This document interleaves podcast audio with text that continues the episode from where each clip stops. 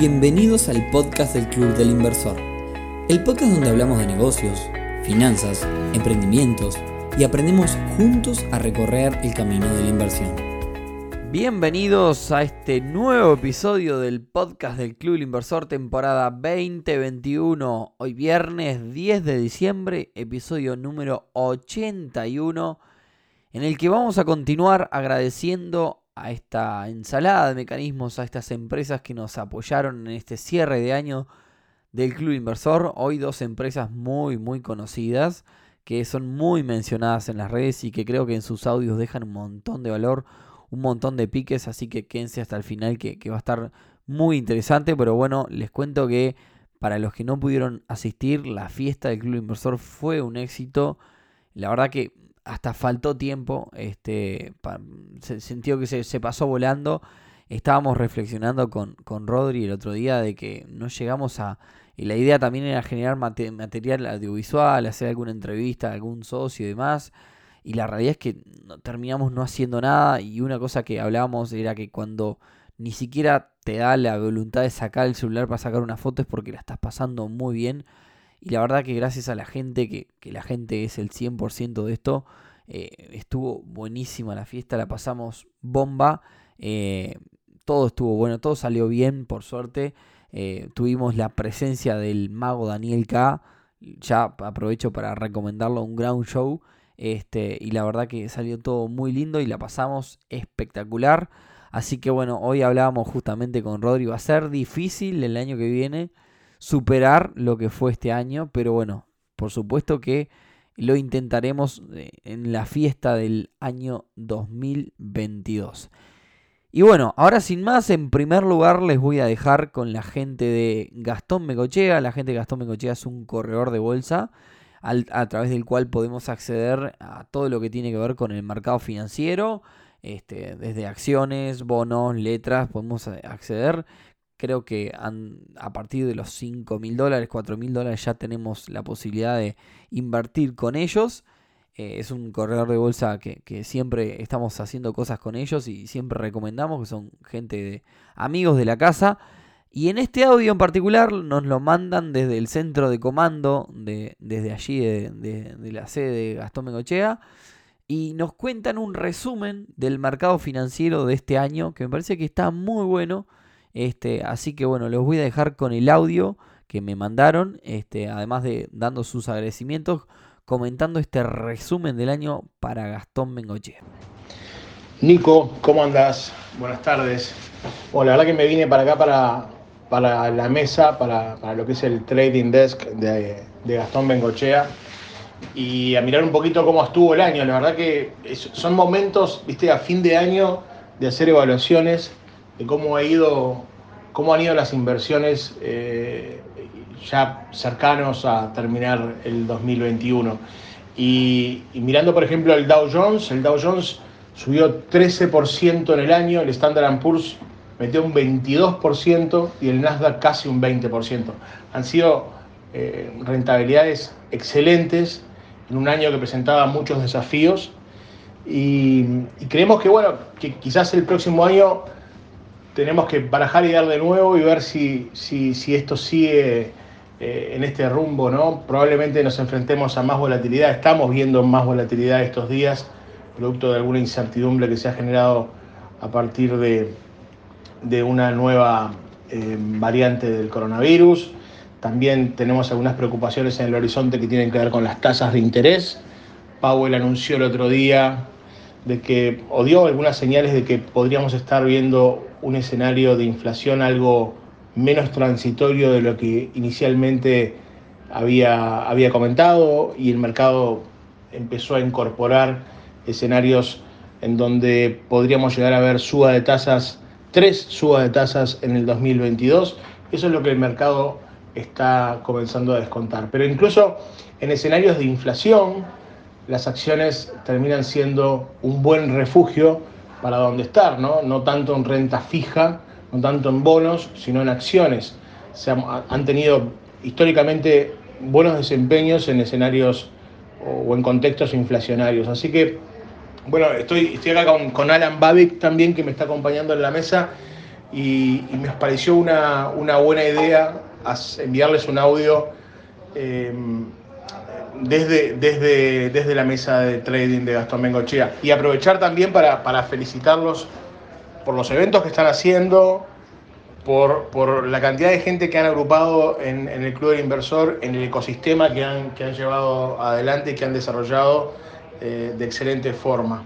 Alan, no sé si querías agregar algo más. Sí, hola, buenas tardes, ¿qué tal? ¿Cómo están? Eh, bueno, sumado a lo que, a lo que ya dijo Diego, eh, otro, otro nicho de mercado, digamos, que estamos empezando a, hacer mayor cada vez más hincapié es el tema del ESG y el tema de la sustentabilidad y estamos tratando de alguna manera apostar a fondos y a la renta variable eh, asociada a este nuevo mecanismo de ESG, ¿no? que es lo que el, mercado también está, está haciendo, digamos, eh, fuerte hincapié.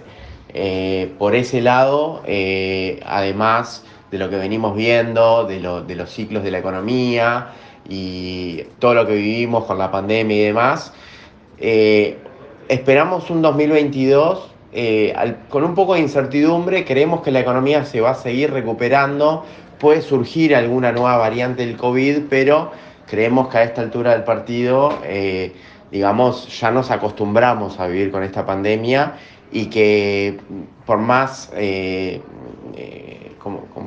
por más que sea la variante Omicron, variante Delta, siempre va a salir alguna nueva vacuna y vamos a seguir adelante con esto. Entonces, eh, sobre todo, ah, como decía Diego, si esperamos un escenario de inflación, también apostamos mucho a las commodities, que es un buen hedge contra la inflación. Y bueno, este, estamos viendo por ahí un poco algunas oportunidades que pueden haber en el 2022. Sí, claramente los bonos uruguayos, y les hago un repaso para que tengan una idea de dónde estamos con los rendimientos de los bonos uruguayos. El bono 2033 está rindiendo menos de 3%, 2,94, un bono un bono de 10 años a esta altura, ¿no? Eh, el bono más largo que tiene Uruguay es un 2050 que rinde 3,5, un poquito menos abajo del 3,5%. Por eso es que cuando uno compara con el mercado de equity, con el mercado de acciones, em, las diferencias son muy, muy grandes. Obviamente que la, rentabilidad eh, es, es, un diferencial. También la volatilidad. El mercado de equity es mucho más volátil que el mercado de bonos. A no ser que uno se vaya el bono largo, ¿no? Si uno se va el bono largo y se da un, escenario de suba de tasas de interés, vamos a ver bajas en los precios, en las cotizaciones. Es importante que siempre remarcamos eh, destacar o, em, aumentar, recomendar aumentar las posiciones en unidades indexadas en los portafolios. Nosotros, nuestros clientes usualmente mantienen una posición de un 30 un 40, hasta un 40% en unidades indexadas y el resto en activos denominados en dólares, de renta fija, de renta variable, lo que nosotros llamamos un, portafolio de inversión eh, diversificado, ¿no? Eh, con índices accionarios, con alguna acción individual, porque el cliente de repente eh, está interesado en tener una exposición mayor, con unidades indexadas, con algún fondo de bonos o con algún fondo balanceado. Hay muy buenos fondos balanceados hoy en el, dentro de lo que es la oferta de Gastón Bengochea, me parecen interesantes este, destacar. Hay uno que se llama Alliance Income and Growth, que está, está mostrando retornos de más del 10% en el año. Eh, ha sido un fondo que maneja alrededor de 40 billions dólares, eh, o sea, 40 mil millones de dólares. Es global, tiene un tercio, invierte un tercio en bonos, high yield americano, un tercio en acciones y un tercio en bonos convertibles. Eh, si se elige la clase distributiva, está distribuyendo casi un 7% anual. También es, un interesante instrumento de ingresos, de income. Eh, y, un, poco por ahí, ¿no? Ver, ahora estoy mirando también, por ejemplo, la, la pantalla del rendimiento de los, de los treasuries. El bono de 30 años está rindiendo 1,77 eh, si lo comparamos con el bono uruguayo, es un, ejemplo de calcular cuánto es el riesgo país o cuánto es el premio por riesgo Uruguay. Estamos hablando que Uruguay rinde 1.34, 1.34, perdón, Uruguay rinde 3.44 y eh, Estados Unidos está rindiendo 1.77. eh, el diferencial de riesgo es 1,60, ese es el premio, ¿no? El premio por riesgo que, paga Uruguay en un bono a 30 años. Lo de siempre, recomendaciones, carteras diversificadas, horizonte de largo plazo, el tiempo es el mejor aliado para las inversiones, no estar todo el tiempo arriba de, de las acciones, sino elegir buenas compañías que generen flujos libres caja, digamos, que generen caja eh, y, que, y pensarlo en el largo plazo. Ese es el, mejor consejo para, para, un portafolio diversificado este, que les podemos dar. Así que bueno, les mandamos un, fuerte abrazo y, y muy buen año, feliz 2022 y lo mejor para ustedes. Bueno, muchísimas gracias a la gente de Gastón Bengochea que, bueno, nada, este, nos hace un audio contándonos un montón de cosas que creo que, están buenísimas y este, este gran resumen del año que nos dejan. Y ahora cerramos este episodio con un mecanismo que es muy conocido por todos en este, en este podcast y que, bueno, es uno de los que viene ganando los mundialitos que hacemos en nuestras redes sociales en estos últimos años.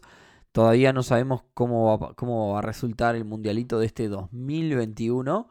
Así que estén atentos a nuestra Instagram arroba. Pero bueno, los dejamos con la gente de Mi Finanzas, conocido por su producto de Mi Cheque, en el cual nos cuentan también un poco cómo les fue este año, en qué andan y bueno, qué se viene para el 2022. También con un montón de cosas. Este, muchísimas gracias a, a Milton que nos armó este super audio resumido con un poco del resumen de, todo lo del año y además el que se viene este, para la gente de, de mis finanzas. Así que lo dejamos con la gente de mis finanzas, mi cheque conocido para un montón de ustedes.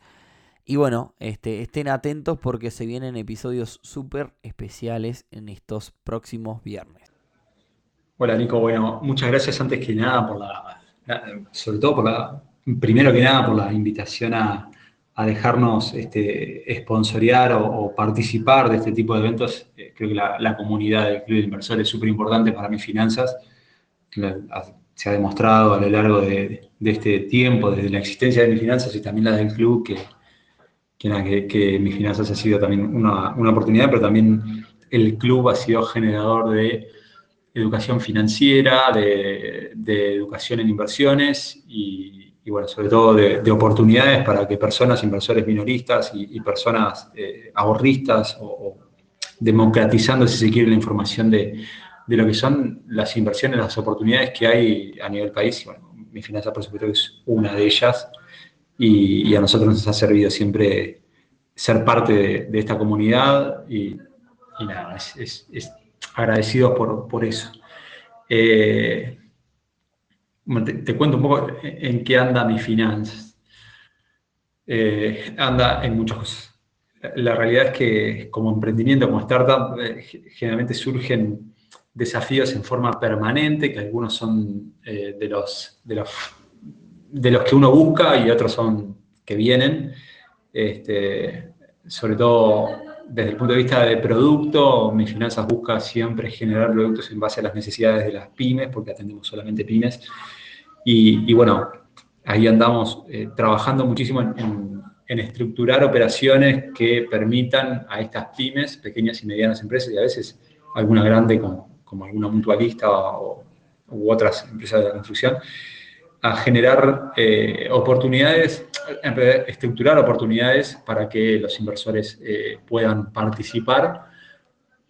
Si bien mi finanzas es un mediador, es decir, mediamos entre las partes, no, formamos parte de la, del negocio como tal. Eh, sin duda que, que cada operación que estructura mis finanzas representa cierto respaldo y, bueno, y en eso trabajamos mucho para que el, nombre de mis finanzas eh, sea, siga generando la confianza que, que generó hasta ahora. Eh, la verdad que tenemos proyectos también importantes como ser eh, la estructuración de una pasarela de pagos para la división de, oportunidades, es decir, poder atender un segmento que hoy continúa desatendido, sobre todo un segmento que eh, busca u ofrece oportunidades de inversión, es decir, busca financiamiento que son financiamientos de, volúmenes muy altos, donde hoy por hoy estructuramos ese tipo de operaciones en base a eh, dividir forzadamente la, oportunidad, pero bueno, si hay alguien que tiene un cheque de medio millón de dólares, eh, le tenemos que pedir que lo divida, porque si no, que, su emisor lo divida, porque si no es imposible de colocar, ¿no? Sepamos que para colocar medio millón de dólares en una sola oportunidad, el portafolio de inversiones, siendo sano, debería de ser 10 veces más grande y esos, esos dineros no están mayormente en el mercado local con una disponibilidad de 24 horas. Entonces, eh, tener una pasarela de pagos eh, de las que buscamos, hoy tenemos el registro iniciado en el Banco Central y estamos trabajando en eso, incluso un proyecto también en la ANI para poder implementarlo, va a permitir a esas pymes poder financiar operaciones eh, de tickets grandes, es decir, 100 mil dólares para arriba, que son las que más difícilmente se, se financian, permitiendo dividir ese tipo de, operaciones en, en, la cantidad que querramos. Es decir, si nosotros queremos dividir una operación de 500 mil en 100 participaciones, o en, vamos a decir, 10 participaciones de 50 mil, lo vamos a poder hacer eh, a través de una pasarela de pago y administrando no, pero sí gestionando eh, los movimientos de dinero. Eso es algo que se viene para el, para el 2022 seguro. Eh, iniciamos el registro en marzo y estamos este, en, este intercambio con el Banco Central y ya estamos trabajando en, la implementación de esta pasarela que va a tener un, grado de automatización muy importante para poder consolidar y, distribuir cobros y pagos. es es una, un lindo desafío, un lindo proyecto que va a potenciar el, grado de, oportunidades que genera la plataforma. Durante el 2021, para contestar la, siguiente pregunta de cómo les fue en este 2021, nos fue muy bien. La verdad que tuvimos un crecimiento importante, venimos creciendo año a año de una forma significativa. Obviamente que en modelos peer-to-peer es difícil la parte de monetización. Nosotros trabajamos muchísimo y, la verdad que no nos quedamos con mucho dinero, pero bueno, obviamente que es un modelo que apunta a escala y a su vez eh, genera un montón de oportunidades en las cuales eh, la misma plataforma podría en algún momento, la misma plataforma, una empresa, el grupo, el grupo Mi Finanzas, porque hay un par de SaaS más, eh, puede generar y además de generarlas, podría llegar a tomarlas y, buscar monetizar más. Hoy no es el objetivo, el objetivo es continuar creciendo, tenemos un crecimiento del 200% en algunos indicadores que, la verdad al tercer año, o sea, este es el cuarto año, generar un crecimiento del 200% por tercer año consecutivo es una locura. Y, y, bueno, vamos a seguir, el objetivo es seguir planteándonos eh, este tipo de crecimientos eh, que sean exponenciales del, estilo de startup. Eh, actualmente tener este, este, nivel de crecimiento solamente trabajando en el mercado local es un desafío enorme. Lo, logramos en base a, diferentes eh, elementos, ¿no? como atender a, otros a otro tipo de industrias, generar nuevos productos y bueno, también el, factoring que, lo tuvimos que pausar, un, pausar ¿no? Pero lo seguimos haciendo, pero cambiamos un poco la estructuración para poder, a través, posteriormente de la pasarela de pagos, poder escalarlo realmente a nivel nacional, que actualmente no, lo estamos pudiendo hacer porque es necesario tener una única cuenta para poder operar con, todos los eh, proveedores, proveedores y, deudores de, del sector empresarial. Eh, es algo que también se viene para el 2022, el, escalamiento del factoring, y, bueno, también obviamente que eso va a generar un conjunto más importante de oportunidades porque se suma un, jugador grande que es el Estado, al cual muchas empresas le, facturan y obviamente que el Estado no, paga con cheques, sino que paga las facturas que se, que se le emiten. Y bueno, ahí, ahí podremos también generar eh, mejores oportunidades para, todos los inversores del club. Em, contestar otra, que sería, bueno, temas regulatorios, si hay. Eh, actualmente, eh, bueno, esto lo que es la pasarela de pagos es sin dudas la base de una plataforma de crowdfunding. El Banco Central emitió este año la, este año la regulación, el registro, habilitó el registro para plataformas de crowdfunding. Eh, tiene sus desafíos este tipo de plataformas y a su vez no tiene un mercado que, que, que justifique la inversión que hay que hacer y a su vez este, la monetización siempre sigue siendo un desafío muy grande para este tipo de plataformas. Es decir, a un mercado chico eh, que no permite escalar mucho, poder financiar a pymes en un, en un segmento que, que, tiene un riesgo y demás, eh, permitiéndolo, habilitándolo para inversores minoristas, si bien existe la posibilidad, de hecho es, parte de lo que hacemos hoy por hoy, eh, no es sencillo y a su vez el regulador impone algunos elementos que, son difíciles y a su vez impone también la necesidad de una pasarela de pagos. Por lo tanto, nuestro primer paso es la pasarela y el segundo paso va a ser la plataforma de crowdfunding para pymes. Eh, realmente es, un desafío enorme ambas dos, pero, pero bueno, seguramente para el año que viene, de cara al cierre del 2022, estemos lanzando algo más en ese sentido. Y creo que ahí ya te contesté todo, Nico. Em, te mando otro audio en otra cosa, pero creo que, bueno, se viene también, eh, quizás el, el que viene todavía nos, debemos la planificación estratégica, pero también estamos analizando escalar hacia otros mercados. Mi finanza fue eh, elegido entre más de 200 startups, fintechs, dentro en el marco de, del Laboratorio de Inclusión Financiera de la Corporación Andina de Fomento, eh, como una de las ocho eh, participantes de la, de la, región. Y vamos a estar participando en un programa de aceleración con Seed Stars, donde vamos a buscar, además de, obviamente, como siempre, generar contactos a nivel regional internacional, eh, buscar escalar a nivel regional la plataforma eligiendo la mejor estrategia que actualmente está para definir si es este, por, bueno, algo que se habla mucho en el club, ¿no? Por franquicias, por eh, partner, por country manager. Hay que ver de qué forma se escala un negocio como el nuestro que, que requiere, tiene una pata muy importante en regulación, en economía, en comercio, en industrias en riesgos, e, es súper importante, y a su vez también agregando tecnología en lo que tiene que ver con el scoring crediticio de las empresas, que es algo que también vamos a implementar a partir del año que viene para agregar inteligencia artificial sobre la información que ya fue recolectando mis finanzas y que pueda dar mayores certezas eh, y automatismos a la toma de decisiones que actualmente funciona muy bien. Mi finanzas tiene un 0,4% de morosidad a nivel histórico, es decir, todo lo que financió versus todo lo que rebotó es, muy poco, pero, pero es importante también para, por, el modelo de monetización y, la escala poder hacerlo de forma automática y no a través de esfuerzos puntuales de, contratación de, personas. Básicamente necesitamos poder escalarlo sin tener que contratar personas y después eso, ese escalamiento que se puede hacer a nivel nacional, llevarlo a nivel internacional.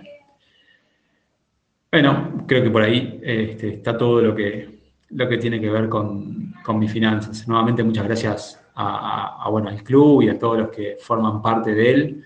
Esperamos seguir generando más y mejores oportunidades eh, que, tienen que ver con estructuras de inversión mucho más importantes para, eh, con la misma solvencia que lo hemos hecho hasta ahora y, la, misma seriedad. Un abrazo. Bueno, muchísimas gracias Milton y la gente de Mis Finanzas, que siempre están ahí apoyando, así que es un placer tenerlos. Y gracias a todos por escucharnos hasta acá. Antes de irnos, si nos escuchaste hasta acá, te cuento cómo sigue esto. Hoy es viernes 10 de diciembre. Terminamos con el tema de los sponsors y las empresas y demás que participaron de nuestro cierre de año. El próximo viernes vamos a hacer un episodio semi-técnico donde vamos a hablar un poco de cómo cerrar nuestro año a nivel de las inversiones, ¿no? Que ya lo hicimos el año pasado, cómo manejar el tema de las reinversiones y cómo, digamos, evaluar nuestro portafolio, ¿no? Y hacer una evaluación, capaz que hago una evaluación del mío también, me parece que puede llegar a estar interesante.